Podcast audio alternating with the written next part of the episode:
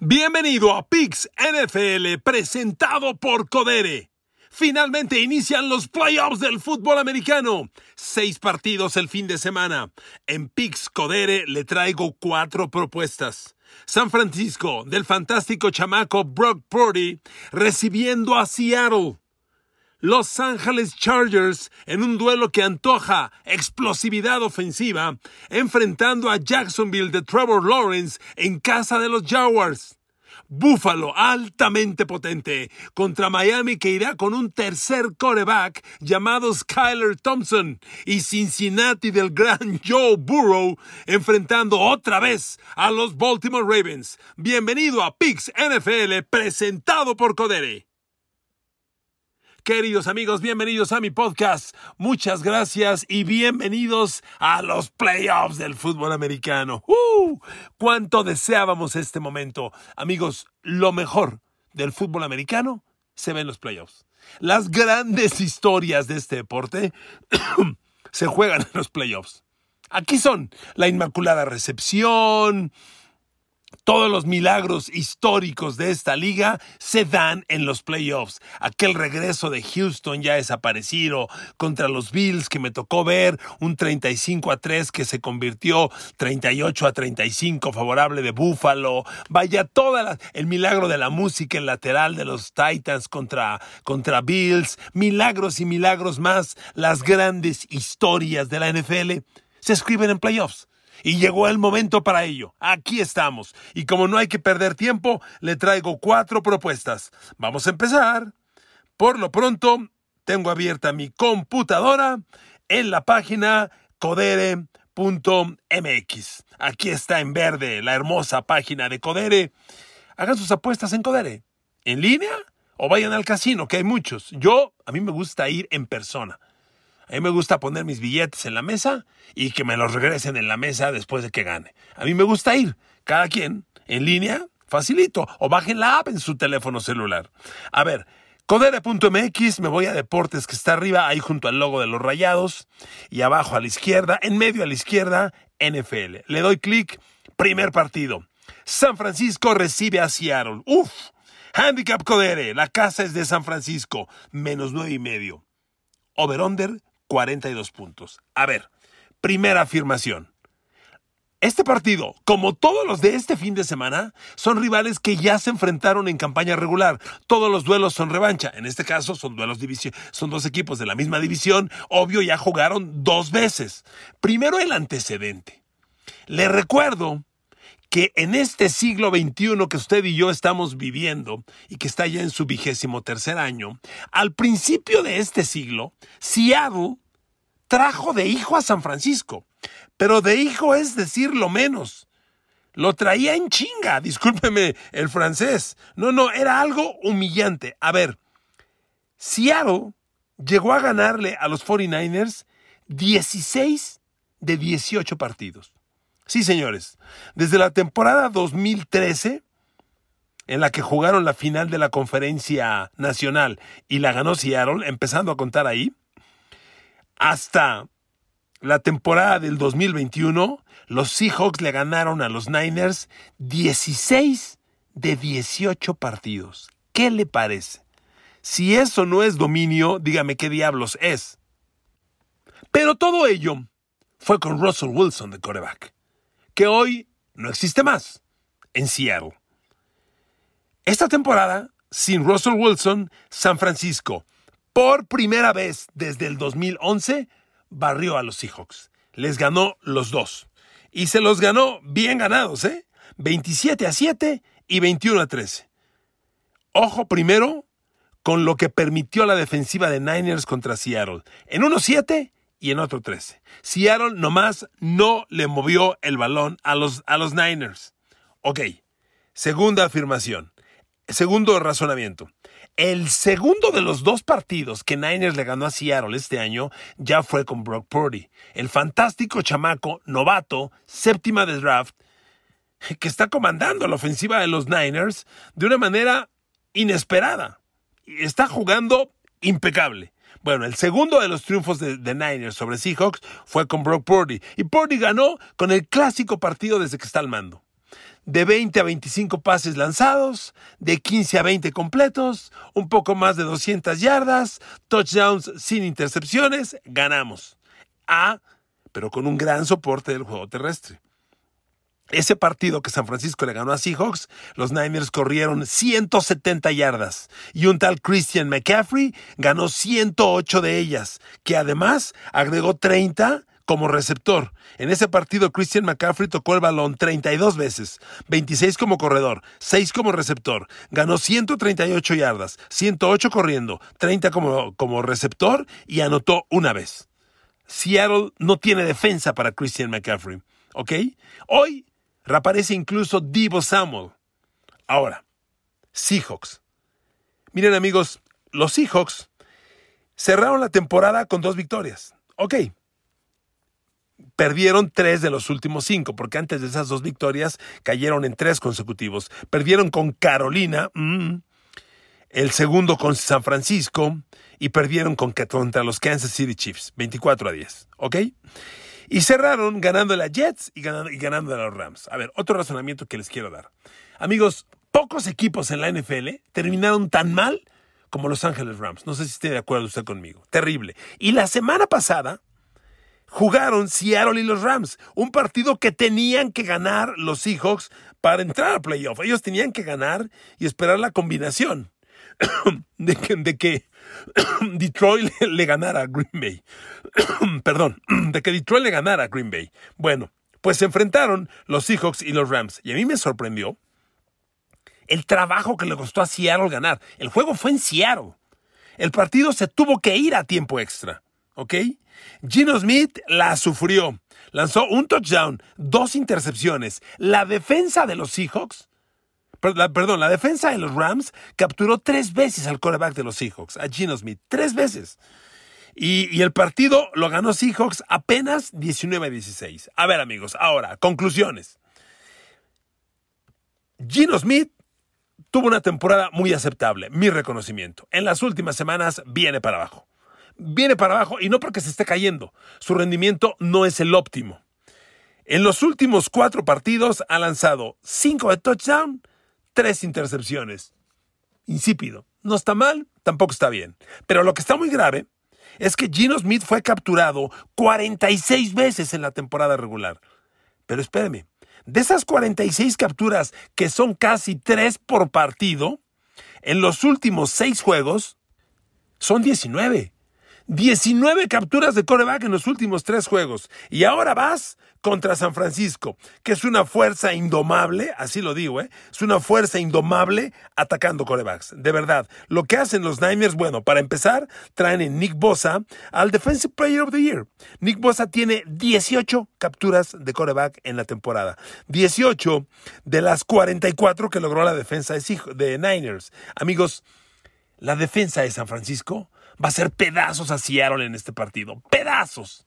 San Francisco no va a ganar, va a hacer pedazos a Seattle, porque con el dominio defensivo que tiene, Seattle no va a meter puntos y va a comprometer el balón en su ofensiva. Y cuando la defensa de Seahawks entre, que no anda bien, Niners va a hacer la chamba. ¿Con quién? Con Christian McCaffrey. Amigos, los receptores de San Francisco son líderes de la liga en yardas después de la recepción. A ellos les dan el balón y con el balón en las manos generan el yardaje. Déjeme darle un ejemplo. Christian McCaffrey generó 464 yardas como receptor. ¿Sabe cuántas yardas fueron después de la recepción? 407. 407 de 464 son después de la recepción. Es casi casi como darle el balón como corredor y no como receptor. Se lo entregan y él genera todo. Y así son todos los demás. George Kittle generó 388 yardas de, de sus 765, lo cual es como el 40%, después de la recepción. Brandon Ayuk, 370 de las 1000, lo cual es el 30%. Divo Samuel, 499 de las 632. Amigos, híjole, no le busquemos mucho más. Este partido es abismalmente Niner. no, no es favorito, es abismalmente Niner. No se quite, no se meten broncas.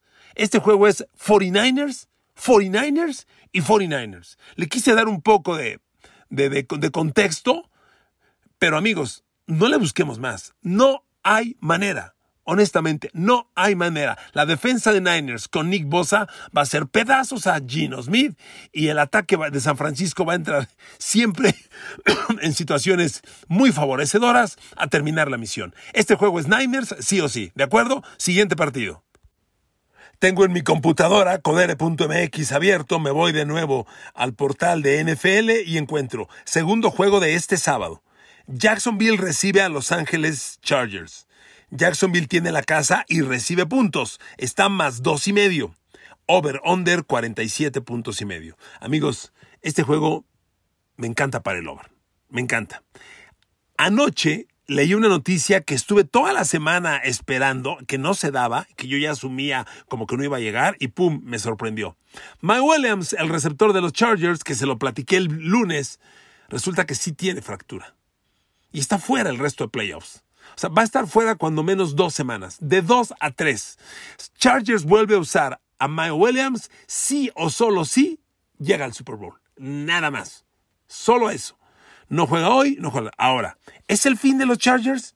La respuesta es no. A ver, amigos. En la temporada regular, Justin Herbert, que es un que fantástico coreback, se acercó a las 5.000 yardas. ¿eh? Justin Herbert lanzó 4.739 se quedó a 261 yardas de las 5000. Lanzó 25 de touchdown, 10 intercepciones. Y en la temporada, sí, Mike Williams fue su mejor receptor, su líder. Te quitan al líder, se muere, se muere el coreback. Insisto, no. ¿Por qué? Joshua Palmer fue el segundo receptor en yardas, pero fue el receptor al que más pases le lanzó. Justin Herbert y el que más pases atrapó. Promedió menos yardas por recepción que Williams, por eso es el 2 en yardas, pero fue el receptor favorito de Justin Herbert. Y va a estar mañana, va a estar el día este el día de hoy. Keenan Allen está de regreso y va a estar el día de hoy. Austin Eckler también y Gerald Everett también tiene elementos para trabajar Justin Herbert sí o sí. Jacksonville, los Jaguars, que por cierto cerraron la temporada espectaculares ganando sus últimos cinco partidos, ya le ganaron a Chargers en la temporada. Cuando Jacksonville le ganó a Chargers, Trevor Lawrence lanzó tres de touchdown cero intercepciones, 262 yardas, pero eso no es todo. Jacksonville corrió 151 yardas. En este triunfo de Jacksonville sobre Chargers fueron 420 yardas totales de ofensiva total. Ojo, ¿eh? Ojo. Jacksonville le pudo y le sabe mover el balón a los Chargers. Ahora, defensivamente son dos malas defensas. Por eso, amigos, a mí lo que me gusta es el over. Yo voy al over en este partido. Como le decía, la línea está Jacksonville recibe más dos puntos y medio, Chargers visita menos dos y medio, con un over-under de 47 puntos y medio. Yo voy al over. Las dos defensas son muy vulnerables. Jacksonville permitió 25 pases de touchdown. A ver, la peor defensiva en permitir pass de touchdown fue Chiefs con 33. Jacksonville permitió 25. Y Chargers permitió 24. Son dos defensas malas contra el pase. Y son dos grandes corebacks en gran momento. Porque el señor Trevor Lawrence, que por cierto lanzó 25 de touchdown, igual que Justin Herbert, anda en un tremendo, tremendo momento. Se lo digo así, en los últimos nueve partidos, Trevor Lawrence trae 15 pases de touchdown dos intercepciones en los últimos nueve partidos. Está en gran momento. Amigos, este juego es de over, por favor. Este juego es de over.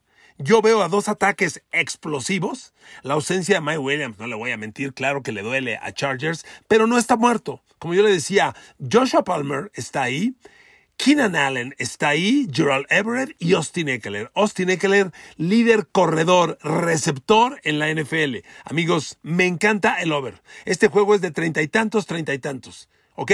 Vámonos con el over, pick número dos. Pick número 3. En codere.mx veo para mañana domingo. Buffalo recibe a Miami y ya está menos 13 y medio Buffalo. Uf, 13 y medio puntos. La apuestas Búfalo y el partido lo arrancas perdiendo 13 y medio a cero. Pero ¿sabe qué? La va a ganar Búfalo. No hay manera, por Dios, no hay manera. Amigos, Miami confirmó que el coreback con el que va a jugar es Skylar Thompson, su tercer coreback.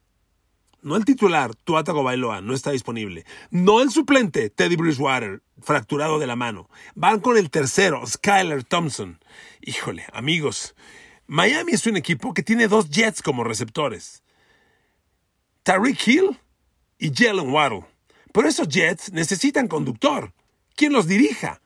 Y el coreback es Skyler Thompson. Miren, la semana pasada, Skyler Thompson debutó como titular ante los Jets. Digo, ya había jugado en la temporada por momentos. Jugó un poco ante los Pats, completó dos, contra los Pats completó 12 de 21, 104 yardas, un touchdown, una intercepción. 57% de completos. Debut ah, insípido. En la temporada había jugado, hay momentos, le repito, contra Minnesota jugó unos minutos, completó 7 de 13, pero, pero su partido completo fue contra Jets la semana pasada. Y contra Jets, hombre, lo pusieron a lanzar 31 pases, que para un novato son muchos. Completó 20 de 31, 152 yardas, sin touchdown intercepción. No estuvo mal, pero tampoco estuvo bien. Y déjame decirle una cosa.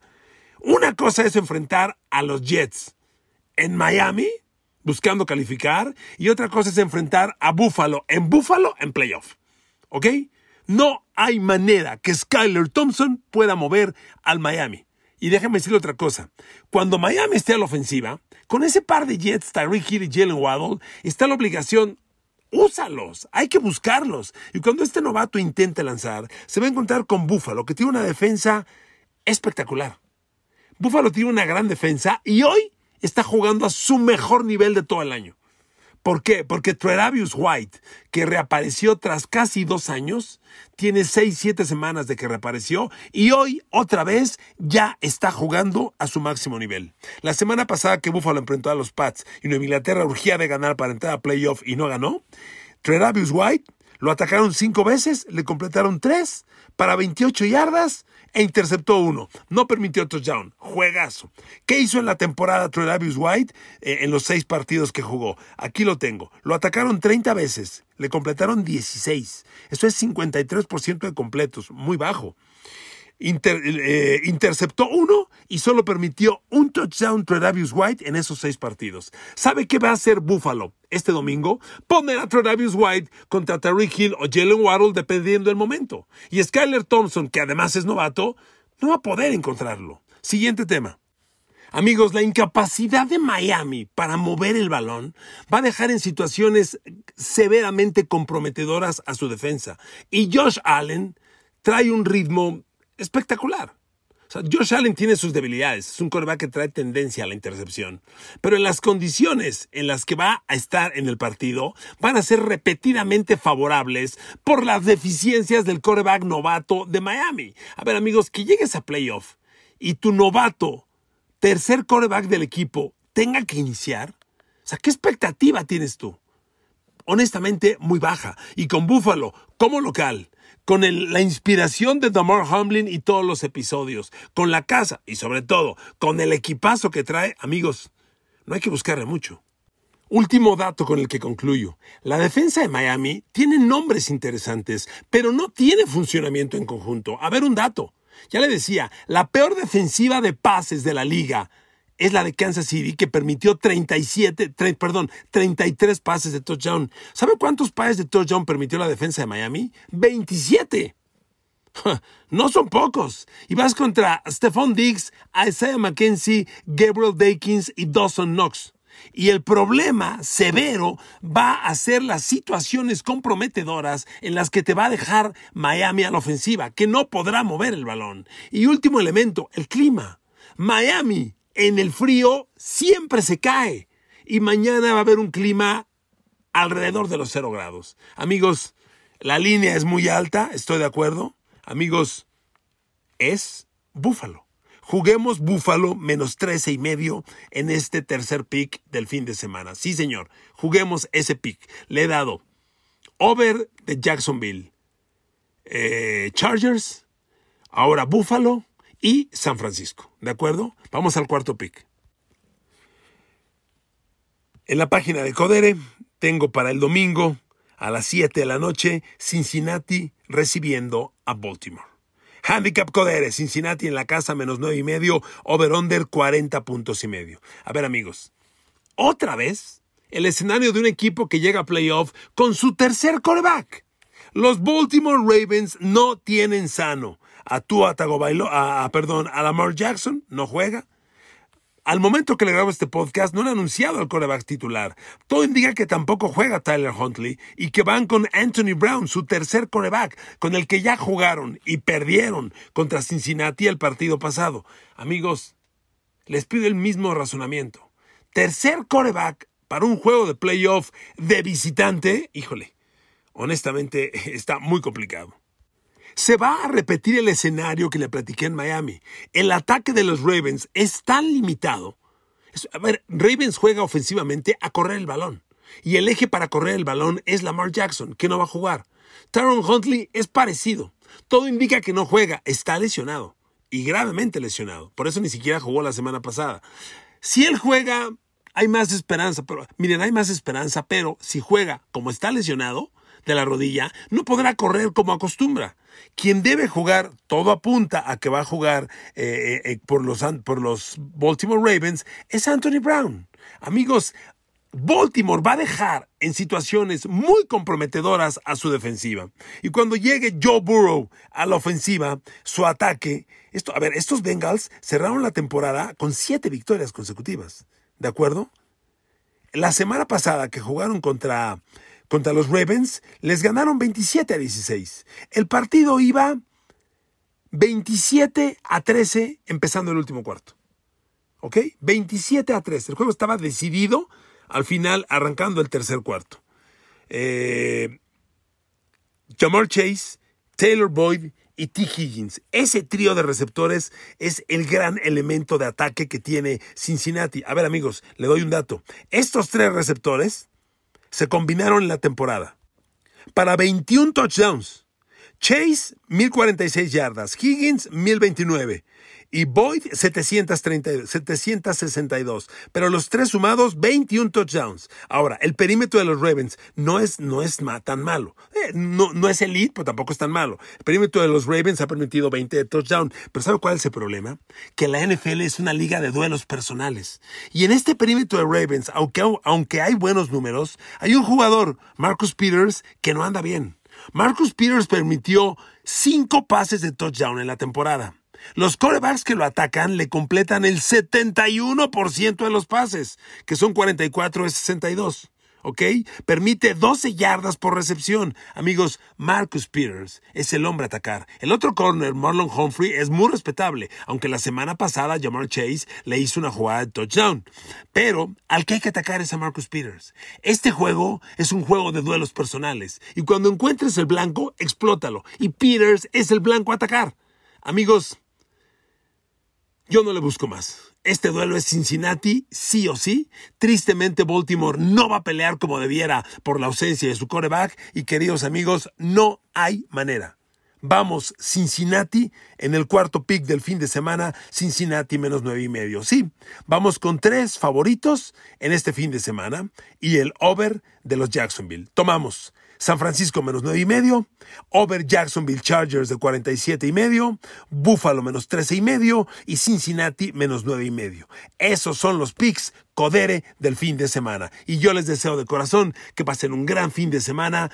Apostemos lo que no nos comprometa, pero que nos vayamos divertir y juguemos con Codere. La tengas en la computadora como yo en este momento, la tengas en tu teléfono celular o vayas al casino como yo, que me gusta ir al casino, poner mi billete y cobrar mi billete. Gracias por su atención, que Dios los bendiga y a ganar con Codere.